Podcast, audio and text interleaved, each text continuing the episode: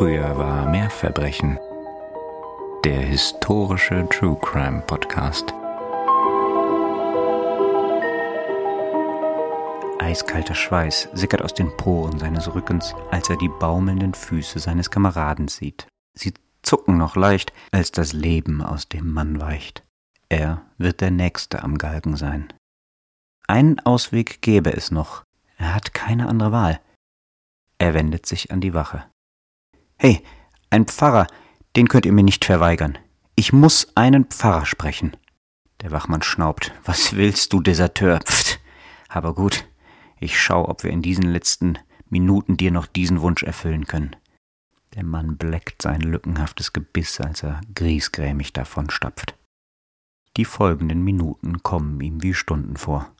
Doch als er sieht, wie der Mann in Begleitung eines Geistlichen zurückkehrt, schöpft er Hoffnung. Etwas vom Galgen abseits stehend, darf er mit ihm sprechen. Ich muss etwas beichten, mein Herr. Was denn, mein Sohn? Das ist es ja. Ich bin eine Frau. Ah.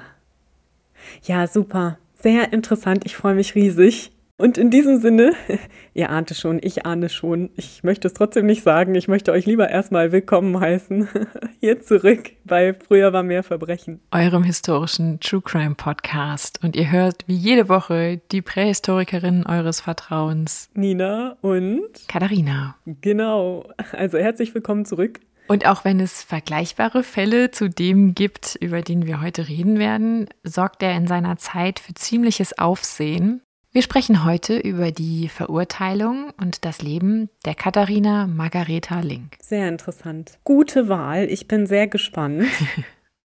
Und für alle, denen der Name nichts sagt, das war die letzte Frau, die in Europa wegen sogenannter, in Anführungszeichen, Unzucht mit einer anderen Frau hingerichtet wurde.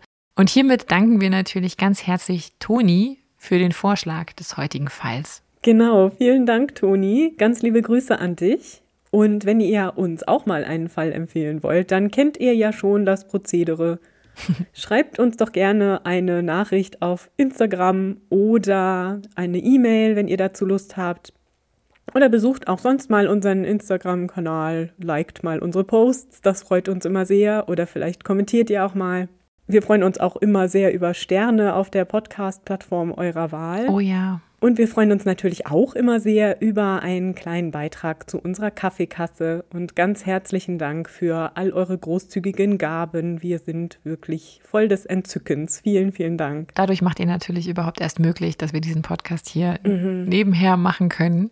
Und natürlich, wenn ihr was von uns auch mal in den Händen halten wollt, das klingt jetzt äh, aufregender als es ist, dann könnt ihr tatsächlich demnächst ab dem 1. März unser erstes Buch in den Händen halten. Das könnt ihr jetzt schon vorbestellen. Wir sind sehr gespannt. Wir freuen uns natürlich sehr. Und wir freuen uns natürlich auch sehr über die ganzen Nachrichten, die wir schon bekommen haben von euch und von den vielen, die das Buch schon vorbestellt haben. Wir sind sehr, sehr gespannt. Genau, wir werden nicht müde, uns darüber zu freuen. Ganz herzlichen Dank für eure Unterstützung. Und wir haben jetzt gelernt, dass auch das Hörbuch zum Buch zum gleichen Zeitpunkt, also am 1.3. erscheinen wird. Mhm. Und da ihr ja Podcast-HörerInnen seid, mögt ihr ja wahrscheinlich auch gerne Hörformate. Also vielleicht ist ja auch das was für euch. Da würden wir uns auch sehr freuen. Das hat auch eine ganz wunderbare professionelle Hörbuchsprecherin, die Lena, für uns eingelesen. Aber ganz am Anfang sind wir trotzdem einmal kurz zu hören. Also wir sind auch schon ganz gespannt und freuen uns auch auf dieses Werk sehr. Und damit ihr euch so ein bisschen wie zu Hause fühlt, sind wir natürlich ganz kurz am Anfang dabei. Wäre ja sonst auch irgendwie komisch. Aber dann lasst uns jetzt einstarten in diesen doch sehr besonderen und einzigartigen Fall, obwohl man das irgendwie immer nach so einer Recherche über jeden unserer Fälle sagen kann, mhm. habe ich das Gefühl.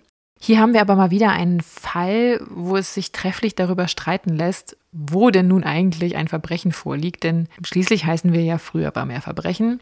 Aber hier ist die historische Perspektive ganz klar, denn für die Zeitgenossinnen war Katharina Links Verhalten strafbar. Wenn wir es aber aus unserer modernen, mitteleuropäischen Perspektive betrachten und auch beurteilen wollen, dann sieht es schon, finde ich, ein bisschen anders aus. Also für mich ganz persönlich, das ist jetzt extrem subjektiv, ist das zu verurteilende Verhalten in diesem Fall gar nicht bei ihr liegend, sondern eher in der Verfolgung und Bestrafung, mhm. die Katharina Link zuteil wurden.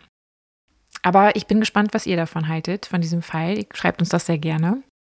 Und noch etwas zu Beginn, was mir sehr, sehr wichtig ist. Meiner Meinung nach lässt sich auf Basis der Forschungs- und Quellenlage von heute aus nicht eindeutig sagen, als welches soziale Geschlecht Katharina sich identifiziert hat oder inwiefern sie überhaupt in diesen Kategorien dachte. Da ist natürlich auch eine ganze Menge an Jahrhunderten von Ideengeschichte drüber gegangen. Und auch wenn sie wohl nie artikulierte, dass sie sich als Mann identifizierte oder im falschen Körper sei, ist auch das meiner Meinung nach nicht valide zu beurteilen. Also es kann trotzdem sein, dass sie sich heutzutage möglicherweise als Transperson verstehen würde. Mhm. Und deswegen möchte ich aber, weil wir es einfach nicht ganz klar sagen können in diesem Fall und weil, wie ich finde, in der Berichterstattung darüber ganz oft Begriffe gewählt werden aus der Moderne, die eigentlich nicht anzuwenden sind auf ein historisches Beispiel, meiner Meinung nach, möchte ich das vorwegschicken und euch im Endeffekt überlassen, was ihr jeweils davon haltet. Ich werde jetzt in der Folge dann von ihr sprechen, also sie, wenn Katharina Link nach außen hin als Frau auftrat, beziehungsweise als solche gelesen wurde, und wiederum von ihm oder er, wenn Katharina Link als Mann agierte. Mir ist, wie gesagt, dennoch sehr, sehr wichtig, dass es hier eine große herrschende Unschärfe gibt. Wie ich schon gesagt habe, die zeitliche Distanz und dass wir auch nichts mehr genau hinterfragen können, weil alle ZeitzeugInnen tot sind und schon sehr, sehr lange. Und die betroffene Person, über die wir reden, vor allen Dingen, finde ich einfach wichtig, dass wir uns hier von diesen Beurteilungen und Einstufungen und auch Schubladen, die wir vielleicht heute verwenden würden, erstmal distanzieren, weil ich glaube, sie führen hier uns auf den falschen Weg. Mhm, wichtiger Hinweis, auf jeden Fall. Besonders hervorheben möchte ich an dieser Stelle auch, bevor es losgeht, die Arbeit von Angela Steidele. Sie hat in ihrem Buch in Männerkleidern das verwegene Leben der Katharina Margareta Link, das Leben unserer heutigen Protagonistin bzw. unseres heutigen Protagonisten anhand der erhaltenen Quellen minutiös rekonstruiert und so ein sehr spannendes Leben dokumentiert. Also ich kann das auch zum Lesen sehr empfehlen. Aber beginnen wir mit der Geburt unserer Hauptfigur. Am 15. Mai 1687 kommt Katharina Margareta Link in Gehofen im heutigen Thüringen als uneheliches Kind zur Welt. Sie wächst in wirtschaftlich äußerst schwachen Verhältnissen auf. Ihre Mutter Magdalena hatte ein Soldatenregiment begleitet und sich dort offenbar unter anderem als Sexarbeiterin verdingt. Katharinas Vater war anscheinend ein Soldat, über den wir jedoch nichts Näheres wissen. In Glaucha, das ist heute ein Viertel bzw. ein Stadtteil von Halle, kommt Katharina mitsamt der Mutter fast zehn Jahre später im Waisenhaus des Theologen August Hermann Franke unter. Der Ort genießt damals keinen besonders guten Ruf und beheimatet unter anderem viele durch eine letzte Pestwelle in Halle zu Waisen gewordene Kinder und Jugendliche. Deswegen wurde aber tatsächlich von Franke auch dieser Ort als Standort seiner karitativen Arbeit gewählt. Denn Franke ist eines der Hauptgesichter hinter dem sogenannten Hallischen Pietismus. Ich möchte jetzt hier nicht in ein Proseminar einsteigen. Wer das möchte, kann da gerne ein bisschen zu recherchieren. Ist sogar sehr zu empfehlen an dieser Stelle. Interessantes Thema. Bei dieser lutherischen Frömmigkeitsbewegung geht es kurz gesagt vor allem um Bekehrung, Buße, praktizierte Nächstenliebe und das individuelle Glaubenserleben, also beispielsweise das Eigenstudium der Bibel durch den Gläubigen, die Gläubigen. Während Katharina ab 1696 in der Armenschule und im Waisenhaus versorgt und unterrichtet wird, arbeitet ihre Mutter dort, wahrscheinlich in Küche, Wäscherei etc. pp. als Dienstmagd. Doch auch wenn Katharina Glück hat, in ihrer Situation ein solches Maß an Bildung zu erhalten, denn den Kindern im Waisenhaus wird vieles beigebracht und sie werden auch gut versorgt, scheint sie doch andere Interessen gehabt zu haben.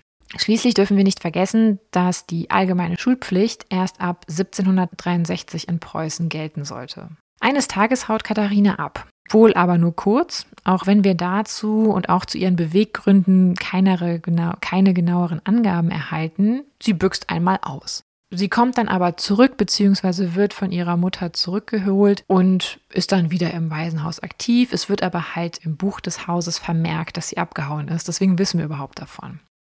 Am 17. April 1700 wird die fast 13-Jährige aus dem Waisenhaus dann entlassen. Früher als andere Waisenkinder tatsächlich und auch anders als bei den anderen wird bei ihr zu ihrem Auszug auch nicht vermerkt, dass sie besonders, Zitat, gehorsam und fleißig gewesen sei, sondern im Waisenhausalbum heißt es hingegen, Zitat, Sie war so vor sich hin. Das ist ja auch eine tolle Aussage. Zitat Ende. Mhm. Hm. Wenn wir das jetzt deuten wollen, scheint sie eher durch ein gewisses Einzelgängertum aufgefallen zu sein. Mhm. Zunächst kommt sie nach ihrem Auszug aus dem Waisenhaus bei einem Wagner, also einem Wagenbauer, in Halle als Dienstmagd unter.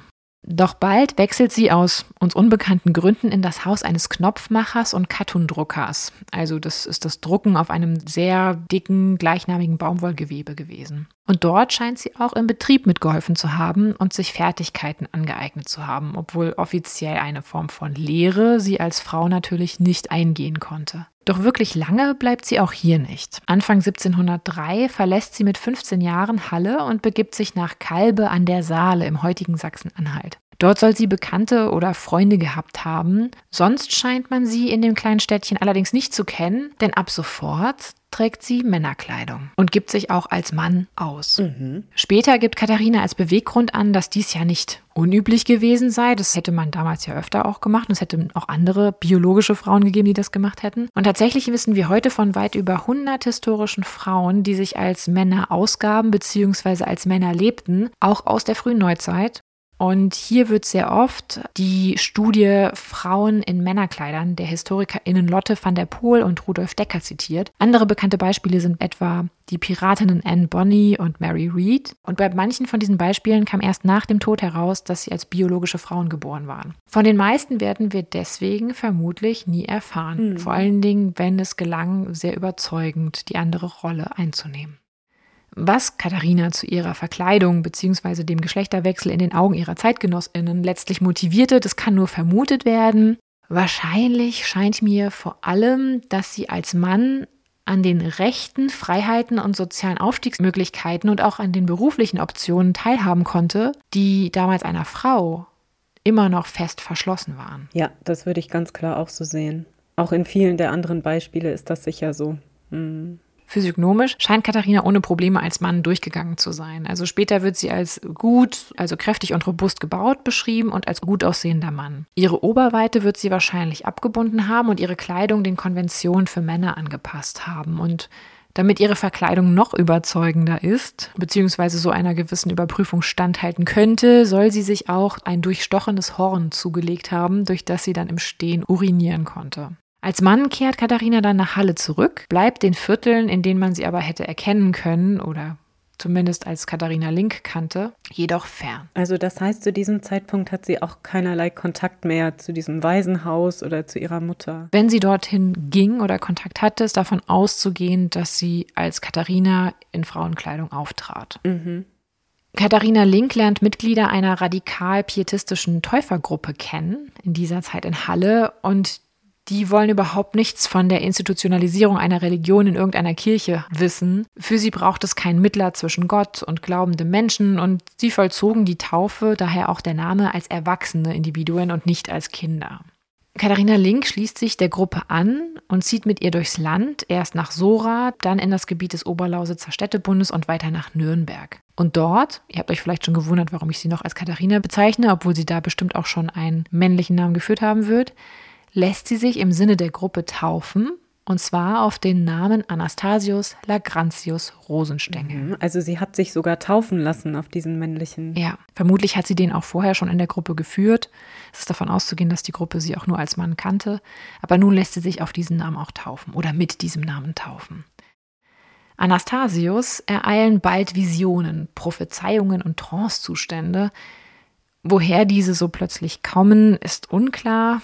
Wir wissen auch nicht, ob sie vielleicht gespielt sind oder waren, Ausdruck echten Glaubens oder entstanden mit der Hilfe von Drogen sind. Als vermeintlicher Prophet zumindest bringt man Anastasius bald zumindest einen gewissen Respekt dar, auch außerhalb der Gruppe. Doch es führt auch zu einer gewissen Selbstüberschätzung und nach einer missglückten Prophezeiung wird die gesamte Gruppe Nürnbergs verwiesen. Sie ziehen weiter nach Köln, wo Anastasius die Gruppe dann nach kurzer Zeit plötzlich verlässt und wie auf der Flucht ist. Was genau vorgefallen ist zwischen ihm und den anderen, das wissen wir nicht. Er flieht in jedem Fall in Richtung Sauerland und kommt zunächst bei einem Bauern als Knecht unter und wird weiterhin offenbar von Halluzinationen und Verfolgungswahn gequält. Ob das so stimmt, hm, wie später behauptet, oder vielleicht sogar er in diesen Wochen mit einem Entzug zu kämpfen hatte, wie ich mir vielleicht gedacht. Das könnte ja auch sein, wenn er wirklich diese Probleme hatte, könnte es sich vorher ja wirklich um eine Form von Abhängigkeit gehalten haben. Aber auch das wissen wir nicht. Das ist nur eine Spekulation meinerseits. Schließlich, kurz vor dem Winter 1704, begibt sich Anastasius wieder in Richtung Halle. Dort kommt er für ein paar Monate vermutlich als Katharina bei der Mutter unter, bei ihrer Mutter. Dann im Frühling 1705 verlässt die 17-jährige Halle wieder und beginnt wieder als Anastasius eine, jetzt könnt ihr mal raten, was er gemacht hat. Er beginnt eine Militärkarriere. Und zwar in nichts weniger als dem Spanischen Erbfolgekrieg. Dieser Krieg von 1701 bis 1714, auch hier erspare ich uns das Proseminar, aber auch das ein sehr spannendes Thema in der Geschichte und vor allen Dingen in der zu Beginn des 18. Jahrhunderts. Da ging es grob gesagt um Habsburger gegen Bourbonen und darum, dass der kinderlose spanische König, ne, Bourbone, einen Enkel Ludwig XIV. zu seinem Erben bestimmt hatte. Auch der Bourbone. Das fanden aber Österreich, Habsburger, England, die Niederlande und auch das Heilige Römische Reich nicht so toll, weil das führte natürlich zu einem extrem mächtigen Frankreich, beziehungsweise Spanien-Frankreich, also zu extrem mächtigen Bourbonen. Und so ging man gemeinsam dagegen vor. Auch um Halle herum werden zu dieser Zeit Männer rekrutiert, die in diesem Krieg kämpfen sollen. Und darunter ist dann auch Anastasius, der sich mittlerweile Kaspar Bäuerlein nennt. Okay. Ja, das wird sich mehrfach in dieser Geschichte ereilen, dass Anastasius, das ist quasi für mich jetzt so der, der männliche Hauptname, mehrfach seinen Namen wechseln wird. Immer tatsächlich auch, wenn er die Gesellschaft wechselt. Mhm. Also wenn er in neuer Funktion ist, in einer neuen Stadt oder so. Das hat wahrscheinlich auch ein bisschen damit zu tun oder vor allen Dingen sogar damit, dass man, wenn man irgendwo negativ aufgefallen war, dass in der nächsten Situation einem nicht nachgehalten wurde, weil man jetzt ja einfach jemand anders war. Ja, genau. Das war ja eh viel praktischer zur damaligen Zeit, ne? Mhm. Ja. Und Kaspar oder Anastasius, der wird nun Musketier und tritt dem Söldnerheer des Kurfürstentums Hannover bei. Dank D'Artagnan und Co. klingelt bei euch bestimmt was beim Namen Musketier.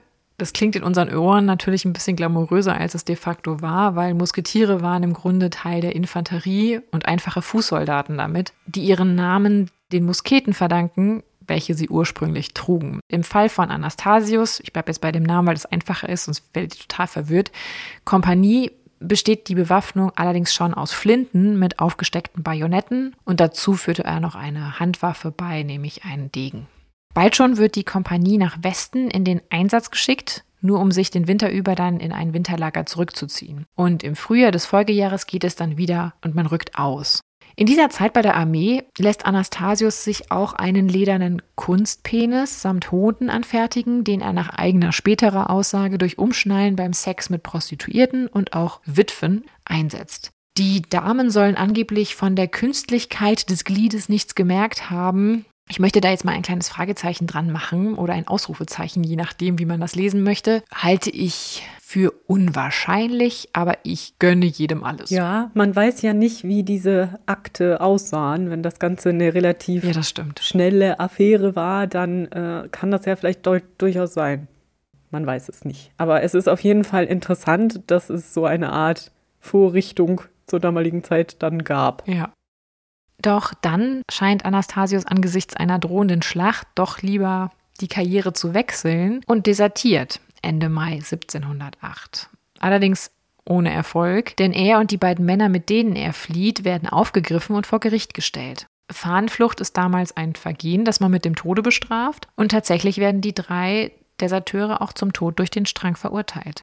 Und jetzt sind wir an der Stelle, die ich eingangs umschrieben habe, paraphrasiert habe und auch ein bisschen fiktionalisiert habe. Offenbar maximal knapp, denn ein Kamerad wurde schon gehängt und Anastasius soll der Nächste sein, bittet dieser um den Beistand eines Pfarrers.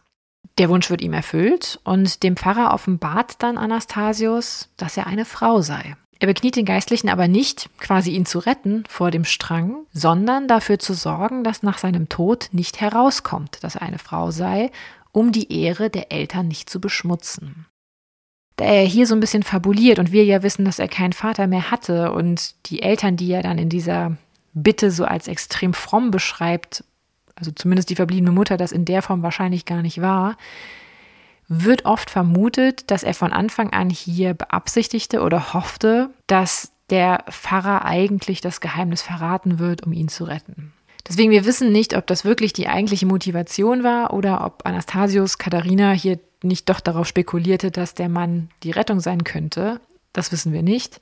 Klar ist nur, der Geistliche hält sich vermutlich auch angesichts der drohenden Todesstrafe, die ist ja ziemlich absolut, nicht an seine pflichtgemäße Verschwiegenheit und verrät das Geheimnis, was Katharina das Leben rettet, auch wenn sie zunächst in Haft kommt und ihre Geschichte dann erstmal überprüft wird. Und warum rettet ihr das das Leben? Also, wie ist das zu erklären? Dazu kommen wir gleich. Was man nur jetzt schon mal sagen muss, das alles, das bleibt nicht unbemerkt von der Öffentlichkeit. Es spricht sich so ein bisschen rum und der preußische General Friedrich Wilhelm von Grumkow, der stößt einfach aus Neugier eigens um diese Frau zu begutachten zu den Truppen und berichtet dann auch dem König davon.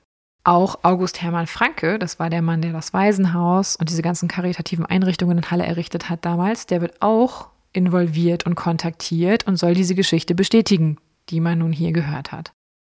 Und nach 16 Wochen Haft gibt es eine Entscheidung, nämlich Katharina wird als Frau eingestuft und deshalb dürfe sie ja gar nicht als Soldat kämpfen. Und wenn sie nicht als Soldat kämpfen dürfe, dann könne sie ja gar nicht desertieren. Okay, das hat eine bestechende eigene Logik. Ja, verstehe ich. Genau. Und so kommt Katharina frei. Allerdings läutert sie das alles nicht, diese Erfahrung, und sie hat vom Soldatenleben immer noch nicht genug, denn sie schließt sich wieder als Augustus, beziehungsweise jetzt Kaspar Bäuerlein, preußischen Truppen an und zieht mit diesen ins Winterlager nach Soest. Also da folgt keinerlei weitere Untersuchung oder irgendwas dieser Feststellung. man wird zu ihr gesagt haben, nachdem man jetzt auch in Halle die Leute kontaktierte und die haben gesagt, ja, bei uns im Waisenhaus war eine Katharina Link etc. pp. Da wird man zu ihr gesagt haben, das ist auch ziemlich sicher, ja, äh, gute Frau, Sie sind jetzt eine Frau, wir lassen Sie gehen, aber gehen Sie jetzt bitte zurück nach Halle und halten Sie uns nicht weiter auf. Deswegen ändert sie jetzt Stante Pede nicht nur die Zugehörigkeit zu einem Heer, also sie geht jetzt zu den Preußen, sondern auch wieder ihren Namen und beginnt im Grunde das Ganze von vorne.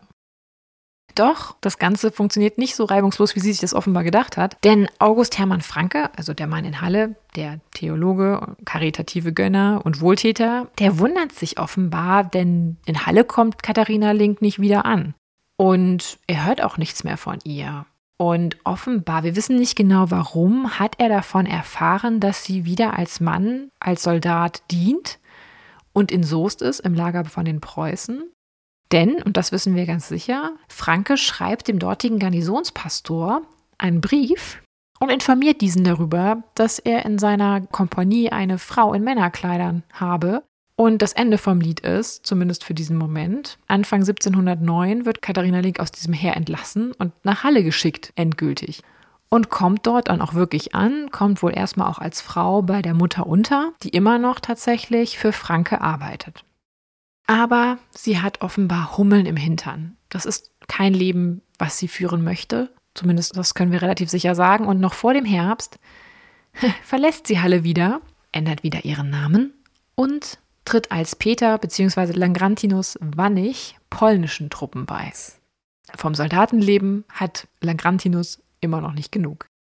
Und wieder geht es Richtung Westen in den Krieg selbstredend ist das alles andere als ungefährlich. Und tatsächlich gerät Langrantinus bei Brüssel auch noch in französische Gefangenschaft.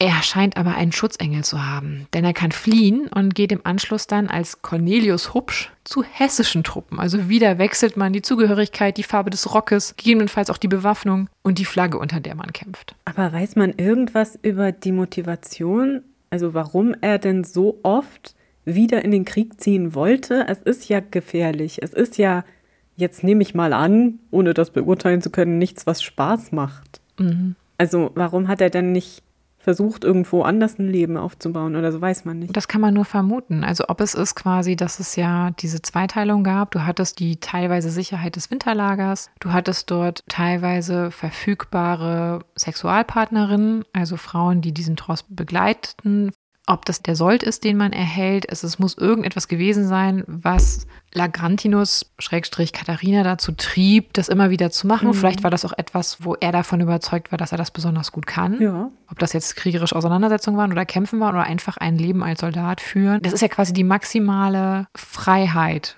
Ungebundenheit in irgendeiner Form. Klar, du bist dann nicht wirklich frei, sondern du wirst im Zweifelsfall als Kanonenfutter an die Front geschickt. Aber es ist natürlich maximal weit entfernt davon, sich niederzulassen, einem klassischen Beruf nachzugehen, auch in der damaligen Zeit und eine Familie zu gründen. Ja, stimmt. Okay, wenn man Abenteuer wollte und in Anführungszeichen die Welt sehen, dann ist das vielleicht wirklich die beste Möglichkeit, ja.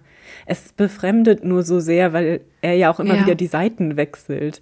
Also man würde ja denken, dass er auch in irgendeiner Form vielleicht Loyalität empfindet, äh, zumindest seinen ehemaligen Kameraden gegenüber. Also er bleibt zumindest immer auf der Seite der quasi Alliierten, also er bleibt immer auf der Seite gegen die Bourbonen. Okay, ja, leuchtet ein. Hm. Ne, ansonsten, der Rest ist relativ beliebig. Das war aber wahrscheinlich einfach dem geschuldet, dass er wechseln musste, weil er ansonsten erkannt und weggeschickt wurde. Aber das ist ja eigentlich absehbar zu diesem Zeitpunkt, dass das nicht für immer gut gehen wird. Also, dass es entweder einen Tod in der Schlacht geben wird und oder etwas anderes irgendwann passieren wird. Mhm. Denn auch diese Zeit jetzt hier bei den hessischen Truppen, die währt nicht lange, denn es kommt wohl zu einer Auseinandersetzung zwischen ihm und anderen Kameraden und im Folge derer soll er zu einer sehr drastischen Prügelstrafe verurteilt werden oder die soll an ihm verübt werden. Und um dieser zu entgehen, flieht er. Wieder einmal. Und 1712 ist es dann Katharina Margareta Link, die nach all den Jahren dem Söldnerleben endgültig den Rücken kehrt und mit 25 zurück nach Halle geht. In Frauenkleidern.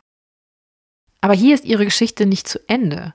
Denn nicht nur arbeitet sie in der Folge dann als Spinnerin beim Universitätstuchmacher und scheint dann eine kleine Karriere in der Textilbranche zu machen vor Ort. Offenbar toleriert ihr Umfeld in einem gewissen Ausmaß, dass sie nun in Halle immer mal wieder auch Männerkleider in der Öffentlichkeit trägt. Wohl aber meist als Katharina.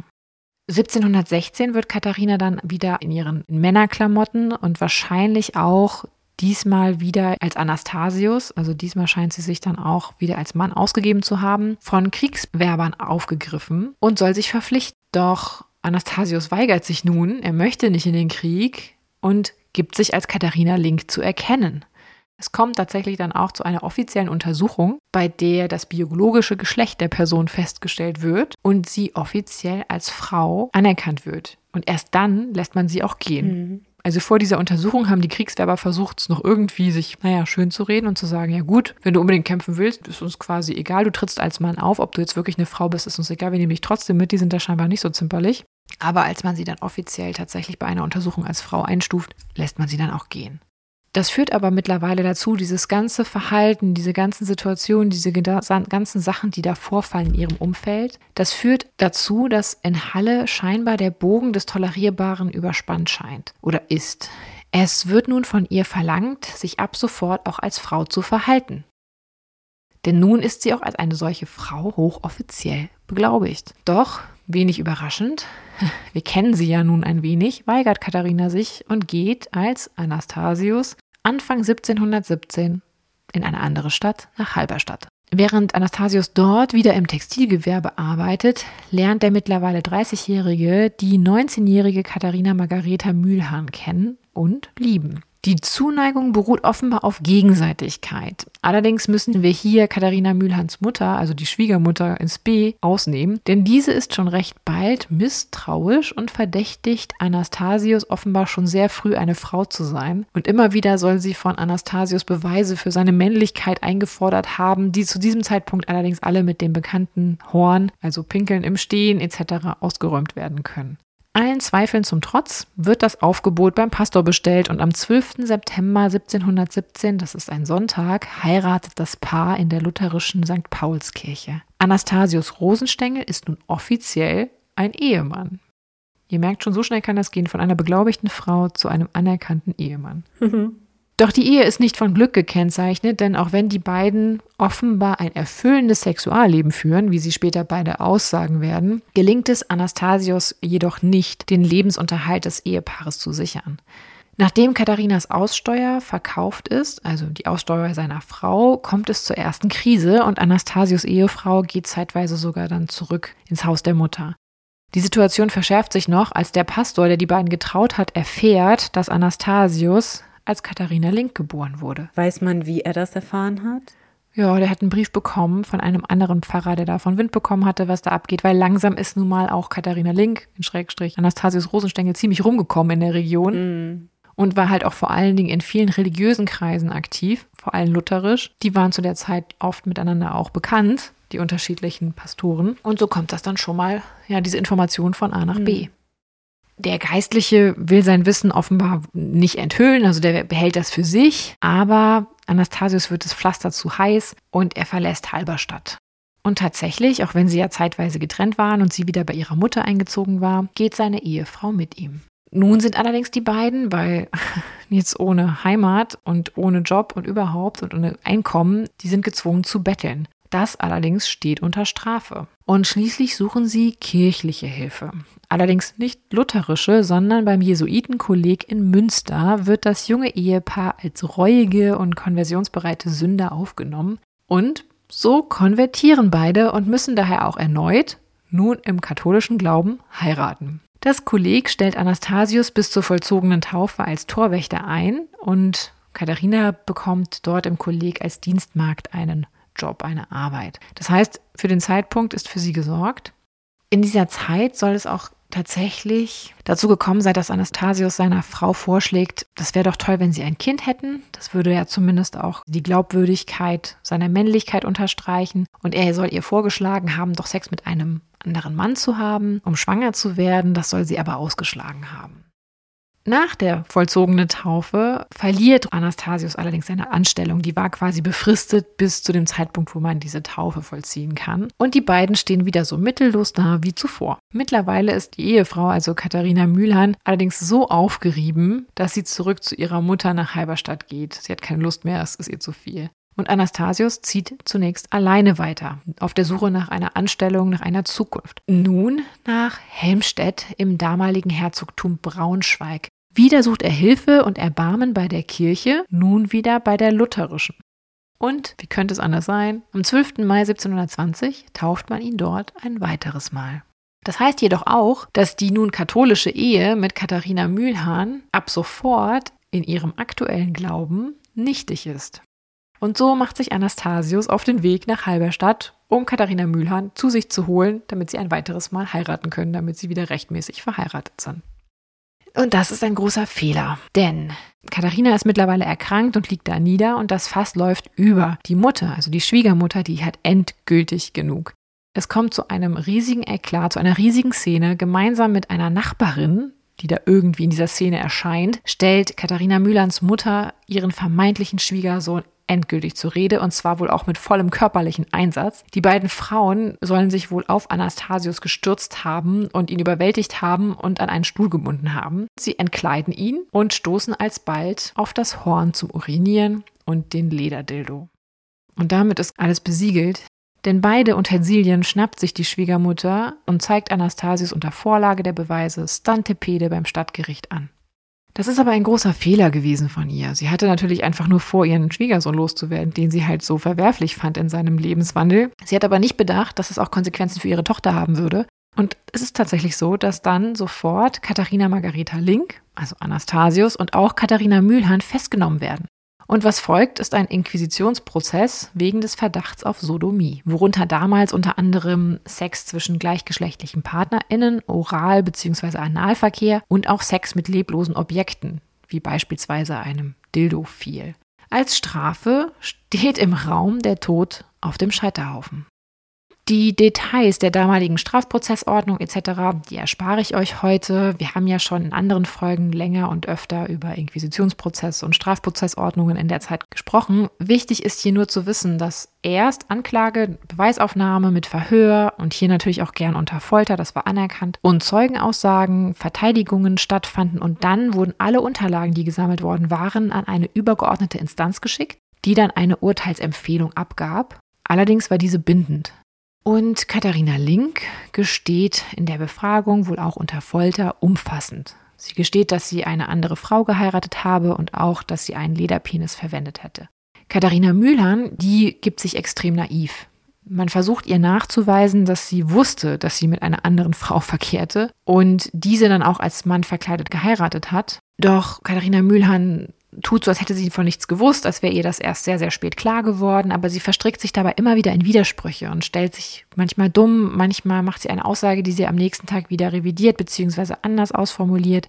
Im Kern streitet sie aber ab, davon gewusst zu haben, dass ihr Mann eine biologische Frau sei und das zumindest nach Eheschließung ein Jahr lang. Ich persönlich bin mir sicher, dass Katharina Müllern Bescheid wusste. Ja, muss sie. Aber ich verdenke ihr nicht, ja, dass sie angesichts einer Todesstrafe oder einer sehr drakonischen Strafe, die sie ereilt hätte, nicht sterben wollte, beziehungsweise dass sie diese Strafe nicht haben wollte und dass deswegen ihr alles recht war. Hätten wir, glaube ich, alle getan. Ja, sicher. Also, und sie wird da ja auch nicht in einem Unrechtsbewusstsein gehandelt haben. Oder sagen wir mal so, vielleicht schon in einem Unrechtsbewusstsein, aber es wird ihr nicht Unrecht erschienen sein. Allerdings ist es damals so, dass laut dieser Strafgesetzordnung braucht man entweder zwei Augenzeugenberichte, also Berichte von zwei Augenzeugen von der Tat, oder ein Geständnis des Verdächtigten, der Verdächtigten selbst, um eine valide Überführung zu garantieren. Und deswegen kommt das Gericht hier an seine Grenzen, denn weder gesteht Katharina Mühlhahn, dass sie die ganze Zeit gewusst habe, dass sie mit einer Frau verheiratet ist und mit der auch verkehrt hat, noch gibt es dafür ja zwei Augenzeugen. Und so ist es tatsächlich eine, zumindest was sie betrifft, so eine gewisse Grauzone. Nach circa einem halben Jahr in Haft werden die Akten für den nächsten Schritt nun an die juristische Fakultät in Duisburg übersandt und im April 1721 erhalten dann die Halberstädter das Gutachten zurück. Darin heißt es, dass Katharina Margareta Link durch den Strang hinzurichten sei und dann zu verbrennen sei. Und ich glaube, wir haben es auch schon mal in anderen Folgen diskutiert. Das Töten durch den Strang war das ehrloseste in Anführungszeichen, was an Todesstrafe erfolgen konnte. Gnädiger wäre es gewesen, einen Tod durch das Richtschwert zu beschließen, aber das wollte man hier bewusst nicht. Doch damit nicht genug, denn da seit 1717 alle lebenslänglichen Strafen und Todesurteile noch einmal zur Prüfung vor den König müssen, gehen alle Unterlagen noch ein letztes Mal auf Reisen am 7. Mai dann 1721 nach Berlin.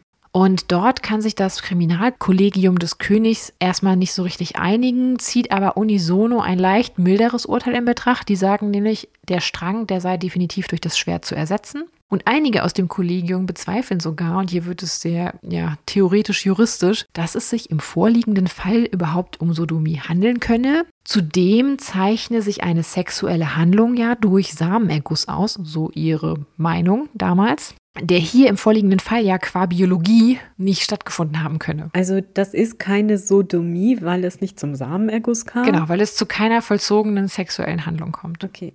Also Sodomie bitte im damaligen Sinne. Wie gesagt, die sind sich da nicht einig. Ne? Es gibt ein paar, die sagen, ja, ist klar, Sodomie, wo ist das Problem? Und es gibt ein paar, die fangen jetzt an, darüber zu diskutieren, was überhaupt einen vollzogenen sexuellen Akt definiert. Und sie fordern für Katharina Mühlhahn drei Jahre Zuchthaus und den Landesverweis.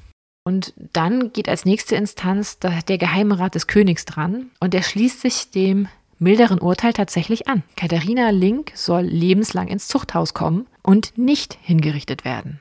Doch, sie haben die Rechnung ohne den König gemacht. Denn am 13. Oktober 1721 lässt er folgendes Urteil festhalten. Ich zitiere, die Linken, sonst Rosenstengel genannt, die sich fälschlich für eine Mannsperson ausgegeben und sich mit der Mühlhannen wirklich trauen lassen und beide als Mann und Frau etliche Jahr miteinander gelebt, soll vorkommenden Umständen nach mit dem Schwert vom Leben zum Tode gebracht werden. Die Mühlhannen aber soll ohne dieselbe mit der Tortur zu belegen auf drei Jahre ins Spinnhaus gebracht werden. Am 7. oder 5. November 1721 erfahren dann Katharina Link und Katharina Mühlhahn vom Urteil, was wiederum den Tod für erstere und das Zuchthaus für letztere bedeutet. Am 7. oder 8. November soll es wohl verstreckt worden sein. Vor den Augen der Öffentlichkeit wird Katharina Link die Anklage und auch das Urteil verlesen. Sie muss dann abermals ihr Geständnis vortragen und dann wird sie zum Richtplatz gebracht, auf dem sie dann durch das Richtschwert stirbt. Ihre letzte Ruhe findet sie anonym in einem Loch außerhalb der Stadt. Und Katharina Mühlhahn? Nach ihren drei Jahren im Zuchthaus und einem weiteren Jahr in Freiheit heiratet sie 1726 einen Textilarbeiter und bekommt mit ihm drei Kinder. Doch der Mann macht sich alsbald aus dem Staub. Über zehn Jahre später bekommt sie noch ein uneheliches Kind, da ist nicht ganz klar, in welchen Verbindungen sie zu dem Vater stand. Man liest auch vereinzelt, vielleicht habe sie als Sexarbeiterin gearbeitet, aber das Kind stirbt wenig später. Dennoch sollte Katharina Mühlhahn ein sehr langes Leben noch haben und erst mit 78 Jahren sterben. So, und eigentlich hätte uns diese Geschichte eventuell nie erreichen können, denn die Inquisitionsakten, also die Verhörprotokolle, die Zeugenvernehmungen oder auch das Gutachten aus Duisburg, die sind nicht mehr erhalten. Was es jedoch gibt, das sind die Aufzeichnungen des Geheimen Rates des Königs, in welchen viele dieser verlorenen Inhalte zitiert, paraphrasiert, nochmal quasi eingeflossen sind. Und 1890 stößt der Arzt Karl Müller im Geheimen Staatsarchiv in Berlin auf der Suche nach historischem Material über damals sogenannte Zitat Konträrsexuelle für ein Werk, das er anstrebt über Sodomie und das er schreiben möchte, auf diese Akten, auf diese Unterlagen. Und vielleicht nur ein kurzer Zeitfakt. Müller ist es auch, der die Leiche König Ludwigs am Starnberger See entdeckt. Aber das ist der Stoff für eine ganz andere Folge. Bei seinen Untersuchungen im Archiv stößt er auf die preußischen Akten. Und auch wenn Müller sein geplantes Buch über die Sodomie nie schreiben sollte, publiziert er seinen Fund in einer medizinisch-juristischen Fachzeitschrift. Und so erfahren eigentlich wir und so erfährt die Öffentlichkeit von der Geschichte, von dem Fall der Katharina Margareta Link. Und ich bin gespannt, was ihr sagt und was ihr von dieser Person haltet. Ja, also eine wahnsinnig interessante Geschichte, die ich auch nur oberflächlich kannte. Von daher war mir hier ganz viel neu. Eine wilde Geschichte, ne? Also diese Zeit als Soldat, mhm. das ist ja schon einfach an sich schon spannend. Und natürlich auch ja. eine, die einen sehr betrübt. Also ich muss sagen, mit modernen Ohren ist das ja an Ungerechtigkeit kaum zu überbieten, natürlich, was den beiden Frauen da passiert ist. Oder den beiden Menschen. Wie gesagt, wir wollen keine Definition oder Selbstbestimmung, Selbstdefinierung vorwegnehmen. Aber auf jeden Fall eine sehr wichtige Geschichte und ich finde es sehr gut, dass du sie hier für uns aufbereitet hast. Und ich fand es sehr interessant. Natürlich weiß man um diese Gesetzgebung und mhm. das ist ja auch noch keinesfalls lange her und auch keinesfalls überall auf der Welt anders heutzutage. Dennoch ist es immer wieder schockierend und ja, macht einfach traurig, solche Geschichten und solche Schicksale zu hören. Und ich fand halt die Diskrepanz so groß zwischen dieser im positiven Sinne Unverfrorenheit dieser Person, also dass man da immer wieder ausbricht aus diesem klassischen Lebensrahmen, aus diesem klassischen Rollenverständnis, warum auch immer, aber halt auch sich davon nicht stoppen lässt, das nicht akzeptieren wollen, das fand ich sehr bemerkenswert. Mhm. Umso tragischer ist es halt, dass es am Ende dann doch aus so nichtigen Gründen, wie halt, dass die Schwiegermutter das irgendwie etwas, naja, suspekt fand, auffliegt und angezeigt wird. Ja, es ist ja auch wirklich interessant, was da wie schwerwiegend bewertet wurde. Ne? Denn es ist ja vorher schon oft aufgeflogen, dass es sich hier um eine biologische Frau handelte, die hier als Mann auftritt. Und das war ja zur damaligen Zeit verpönt. Das wollte man ja so nicht akzeptieren. Insofern hätte es ja da schon Konsequenzen geben können. Aber am Ende ist es dann diese sexuelle Begegnung oder der Sex mit einer anderen Frau oder mit Hilfe dieses Hilfsmittels, was auch immer dann der ausschlaggebende Punkt war, also die Sodomie, die das wirkliche Problem darstellt. Und das ist ja auch schon wieder ein Hinweis auf diese Sexualmoral, die da überall mit reinspielt. Auch schon zu dieser Zeit noch anders belegt mhm. natürlich, auch äh, religiös verbrämt und so. Aber es ist ja spannend, dass sie sich ja auch die ganze Zeit in so einem religiösen Umfeld bewegte. Das fand ich jetzt auch ganz spannend. Ja. Und natürlich ist der Pietismus gerade auch eine Strömung, die sich sehr auch mit der Volksbildung und so beschäftigt hat. Ne? Also ja. das Individuum vor Gott und so weiter. Das ist ja schon sicher kein Zufall. Also auf jeden Fall eine sehr spannende Lebensgeschichte und eine sehr besondere Lebensgeschichte, die maximal anders ist als wahrscheinlich die meisten Vitae in der Zeit. Mhm. Ja, oder zumindest die, von denen wir Kenntnis haben. Denn die Frage ist ja, wäre das überhaupt jemals auf uns gekommen, hätte das eben nicht diesen Strafprozess ja. gegeben wegen Sodomie. Diese ganze wilde Geschichte ihrer jungen Jahre hätten wir wahrscheinlich nie erfahren und wer weiß, wie oft sowas passiert ist. Dann am Ende doch irgendwie auch eine schöne Vorstellung. Ja. Und es ist so schwer zu beurteilen, wie du ja auch am Anfang sagtest, ne? inwiefern diese Wünsche einem Empfinden Katharina Links entsprungen sind, also inwiefern sie sich als Mann definierte oder inwieweit sie reagierte auf die Umstände ihrer Zeit, ne? wie ja genau. das durchaus auch möglich ist. Also heiratete sie, weil es von ihr erwartet wurde, Andererseits hätte sie aber, glaube ich, kaum so viel sexuellen Kontakt auch zu Frauen gesucht, hätte sie da keinen Spaß dran gehabt. Das kann ich mir nicht vorstellen. Also wahrscheinlich mochte sie das schon. Von daher denke ich auch, dass da schon auch so eine gewisse Identifizierung vorhanden war. Aber man kann es nicht beurteilen und man will es ja auch nicht irgendwie im Nachhinein tun, 300 Jahre später. Tja, das ist halt einfach das Problem bei historischen Stoffen. Da kann man sich nicht so weit aus dem Fenster lehnen. Wir mhm. könnten jetzt noch wahrscheinlich stundenlang spekulieren. Deswegen sind wir eher interessiert, was ihr darüber denkt.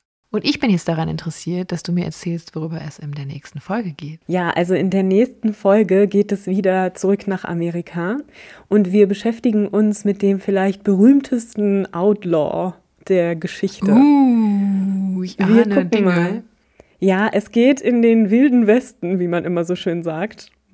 Und wir hören da wirklich Räuberpistolen im wahrsten Sinne des Wortes. Also ich freue mich sehr drauf. Ich hoffe, ihr auch. Und ihr könnt uns ja mal, wenn ihr eine Sekunde Zeit habt, gerne mal schreiben, wer denn eure Lieblings-Western-Helden sind oder wen ihr so kennt. Also Held ist da ja sowieso auch mit Vorsicht zu genießen. Aber ihr versteht, wie ich das meine. Oh ja, ich bin ein großer Western-Fan und ich glaube, es könnte jetzt das erste Mal passieren, gefühlt in unserer jahrhundertelangen Geschichte dieses Podcastes, dass ich vielleicht ahne, um welche Person es sich handeln könnte, um welchen Fall. Ich bin sehr gespannt und freue mich sehr. Endlich mein Erfolgserlebnis hier. Ja, also ich würde mich sehr wundern, wenn ihr nicht alle schon mal von diesem Herrn gehört habt, um den es in der nächsten Folge geht. Aber jetzt spoilern wir hier total. Von daher ist es jetzt Zeit, uns zu verabschieden, euch einen schönen Abend, Morgen, Tag zu wünschen. Und wir freuen uns und hoffen, ihr freut euch auch auf in zwei Wochen, wenn wir uns wieder hören. Hier bei Früher war mehr Verbrechen. Eurem historischen True Crime Podcast.